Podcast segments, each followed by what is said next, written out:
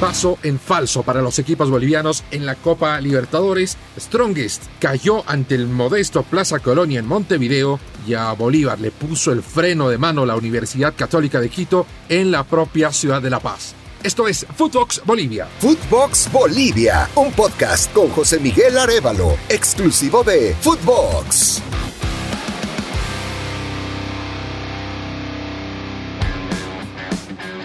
Los saluda José Miguel Arevalo para contarles lo que ha ocurrido con los dos primeros representantes bolivianos en la Comebol Libertadores. Vamos a empezar por Strongest, por el Tigre, que se enfrentaba al modesto Plaza Colonia, modesto dicho, con todo el respeto que se merece un plantel que ha logrado la clasificación a este, este certamen, el más importante de América, en su debut. Era su primer partido en Libertadores. Y en contraste, estaba Strongest, en su presentación número 28 ya hay una clara diferencia. Diferencia profundizada por el propio técnico del Plaza Colonia, Claudio Spinel, que dirigió en Bolivia algunos meses en 2017. Estuvo dirigiendo Guavirá. Y en la previa, Spinel aseguró primero que el presupuesto que maneja Strongest es ampliamente superior al de Plaza Colonia, y ese, junto a otros elementos, lo marcaba como el claro favorito en la llave. Bueno, Strongest lo manejó de otra manera. El equipo dirigido por el argentino Cristian Díaz, conocido y reconocido por tener un planteamiento conservador en la cancha, asumió el partido como una visita en Copa Libertadores sin considerar al rival. Es decir, fue a Montevideo a defenderse. Merced a ello, la línea de 5, que sabemos que en fase ofensiva se convierte en una línea de 3 con la proyección de los laterales, eso pasó muy poco. Los laterales fueron Saúl Torres por derecha, Juan Pablo Ponte por izquierda, en el medio trabajaron Adrián Jusino, Ismael Venegas, además de Gonzalo Castillo en la saga, en la mitad de la cancha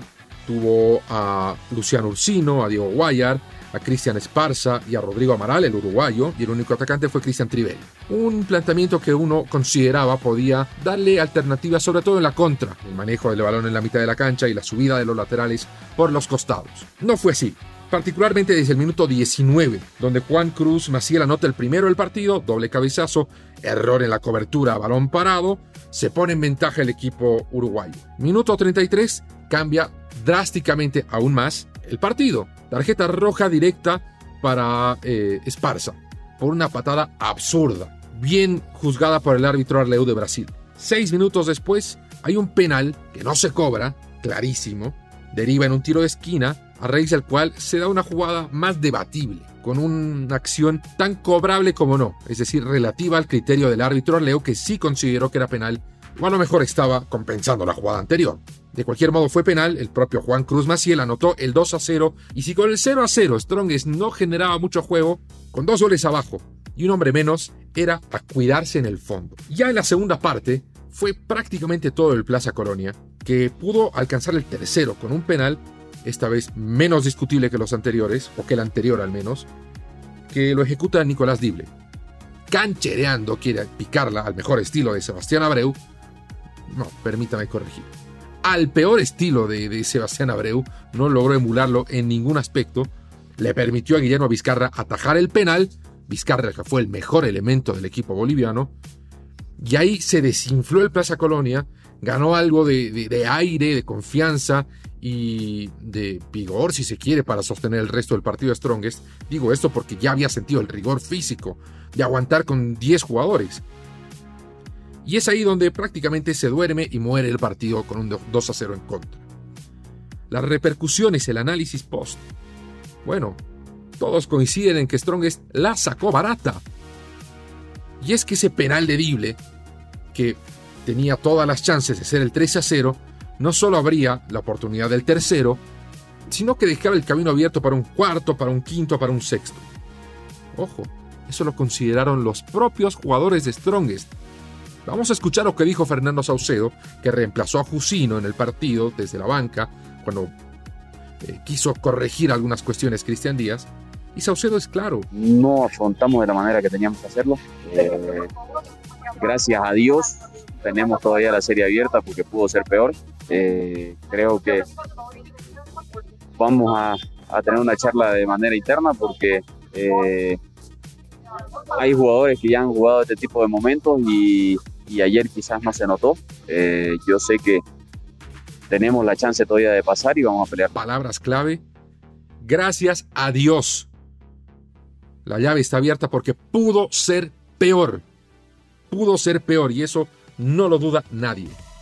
El arbitraje no sé si incidió realmente como para que termine ganando el Plaza Colonia. Y el segundo elemento, cuando habla de jugadores que no respondieron a la altura, que no, eh, que tienen experiencia en campeonatos mayores y que no jugaron como se esperaba, cuando un propio compañero de equipo lo dice eso, cuando tu compañero te dice que no jugaste como tú esperabas, ya no viene del técnico, ya no viene ni siquiera del periodismo de los hinchas. Ya se habla de una cuestión interna. Es muy temprano en la temporada como para que estos temas surjan y afecten no solo el rendimiento, sino resultados, y en especial en copas internacionales. Strongest necesita clasificar de fase, necesita el dinero que le puede otorgar la Copa Sudamericana en caso de que quede en fase 3 o mucho mejor aún la fase de grupos. No solo en lo futbolístico, no solo en los objetivos del año, en el tema económico, los premios son una prioridad para Strongest. ¿Tiene la llave abierta? Yo creo que sí. ¿Le puede ganar al Plaza Colonia con el respeto que se merece en La Paz? Le puede. Con una diferencia de tres goles es posible. Pero para ello tiene que cambiar radicalmente la propuesta porque una victoria por la mínima será absolutamente inútil. Bueno, y si lo de Strongest dejó un trago amargo, lo de Bolívar quizás hasta fue peor. Jugaba en casa, recibía a otro equipo eh, menos modesto que el Plaza Colonia, pero no de los grandes de su país, a la Universidad Católica de Quito. No es el Barcelona, no es el Emelec, no es la Liga, eh, no es el Independiente del Valle, no, es un equipo que eh, es bastante compacto y lo ha demostrado en el partido en La Paz. Footbox Bolivia, un podcast con José Miguel Arevalo. Bolívar, por cómo venía haciendo las cosas, no solo que eh, estaba mirando ya la fase 3 y la posibilidad de enfrentarse al propio Strongest, a sus rivales siempre en Copa Libertadores. Se hablaba de la fase de grupos, eh, desde el propio presidente Marcelo Claure se daban eh, indicios de que este equipo podía dar que hablar en la Libertadores. Y bueno, sabemos que para dar que hablar, lo mínimo indispensable es pasar la fase de grupos. Y para ello Bolívar tiene que acceder a la fase de grupos. Y para eso, la Universidad Católica de Quito parecía un simple escollo. Es por eso que el empate final termina siendo un golpe bastante, bastante duro, un freno de mano. Y es que Bolívar le ganó al Deportivo Lara en la fase 1 en Venezuela, en La Paz lo goleó, en Bolivia había paseado contra Blooming en la primera fecha en el debut del torneo local, y es en el partido anterior al de eh, la Universidad Católica donde empiezan a aparecer algunas alertas, porque Sago utilizó un equipo alterno, enteramente compuesto por jugadores bolivianos. Ok. Sale a la cancha Bolívar a enfrentar a la Católica con su mejor elemento, con el tridente que, del que todos hablaron durante los primeros 45 días de la temporada. El Patito Rodríguez, Bruno Sabio y Francisco Chico da Costa. Los delanteros de moda, que parece tendrán todo sencillo en el torneo local. Pero ¿y la Libertadores? Bueno, la Universidad Católica de Quito se encargó de responder esa pregunta. Y si bien Bolívar comenzó ganando relativamente temprano en el partido a los 8 minutos con un gol de Da Costa, hay que ser sinceros también y atribuirle un terrible error al defensor Rentería que quiso despejar dándose la vuelta y Da Costa por supuesto tiene el mérito de haber ido a achicar porque la pelota rebota en él con la suficiente trayectoria como para que deje mal parado el portero Cuero que quedó en medio camino y Bolívar anote con insistencia de un jugador, el 1 a 0. Y ahí cualquiera pensaría, esto va a ser un paseo, menos la gente de la Católica. Tres minutos después, el panameño Ismael Díaz empata de cabeza con una gran ejecución y ahí se igualó el partido. Se equiparó todo con importantes consideraciones. Hubo una notable, notable diferencia en Bolívar en el rendimiento de los refuerzos extranjeros actuales y anteriores con el resto de sus compañeros. Fue un partido muy bueno de César Martins, que ofició como líbero y hasta terminó con molestias físicas. Yo lo dije en la transmisión de radio. Desde que llegó César Martins el 2021, jamás lo había visto hiperventilado. Parecía el del miércoles por la noche el primer partido en el que realmente tuvo que verse exigido al máximo César Martins. Porque en el torneo local juega tranquilo, juega con la comodidad de manejar la defensa y de saber los tiempos exactos de los anticipos, de los cruces, de los cierres, de las salidas. La católica se las puso difícil al brasileño. En la mitad de la cancha, Alex Granel se encargó de hacer su tarea y un poco más de la de sus compañeros. Le puso orden al medio sector de Bolívar hasta que fue sustituido. Y en el ataque, Bruno Sabio jugó con los zapatos cambiados, Alex da Costa empezó a, con el gol, aparecía, tenía peso y fue gradualmente apagándose hasta dejarse absorber enteramente por la defensa. Chico da Costa no volvió a aparecer.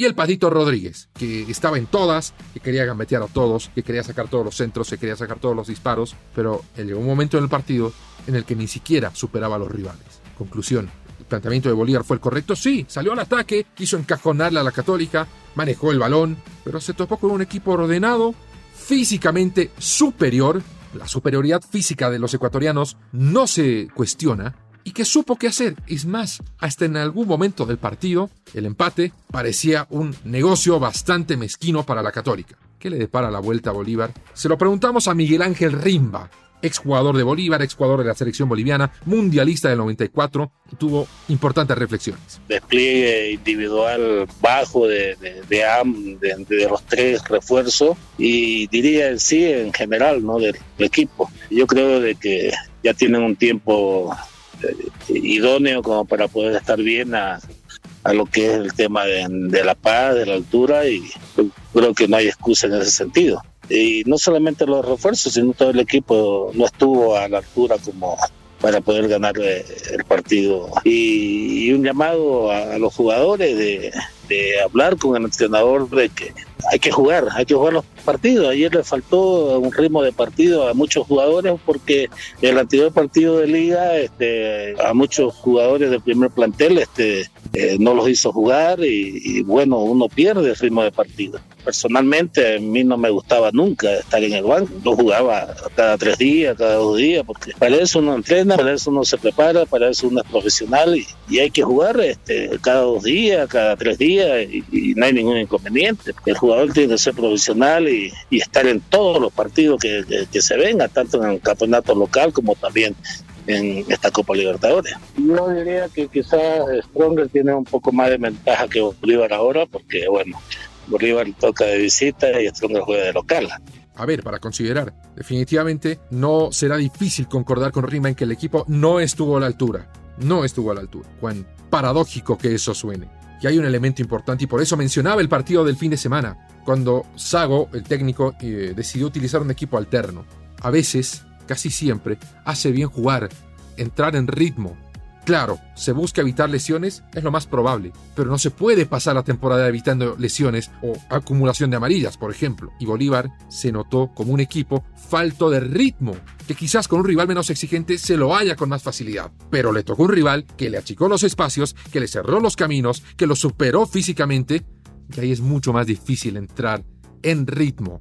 La tiene complicada Bolívar, sí, Rimba dice que Strongest tiene más chances. Claro, cierra en casa. La ventaja es que Bolívar necesita de una victoria, cualquiera. El margen no importa, mientras gane. O un empate que lo lleve a penales. Pero si la Católica jugó de esa manera en La Paz, como dijeron sus jugadores en conferencia, administrando energías, ¿cómo será su rendimiento cuando juegue en casa en Quito? Bueno, mis amigos, es todo el tiempo que tenemos por hoy. Gracias por acompañarnos en Footbox Bolivia. Estaremos de regreso este próximo lunes. Usted puede disfrutar de este y otros podcasts en su plataforma de podcast favorita. Soy José Miguel Arevalo. Hasta siempre. Footbox Bolivia con José Miguel Arevalo. Podcast exclusivo de Footbox.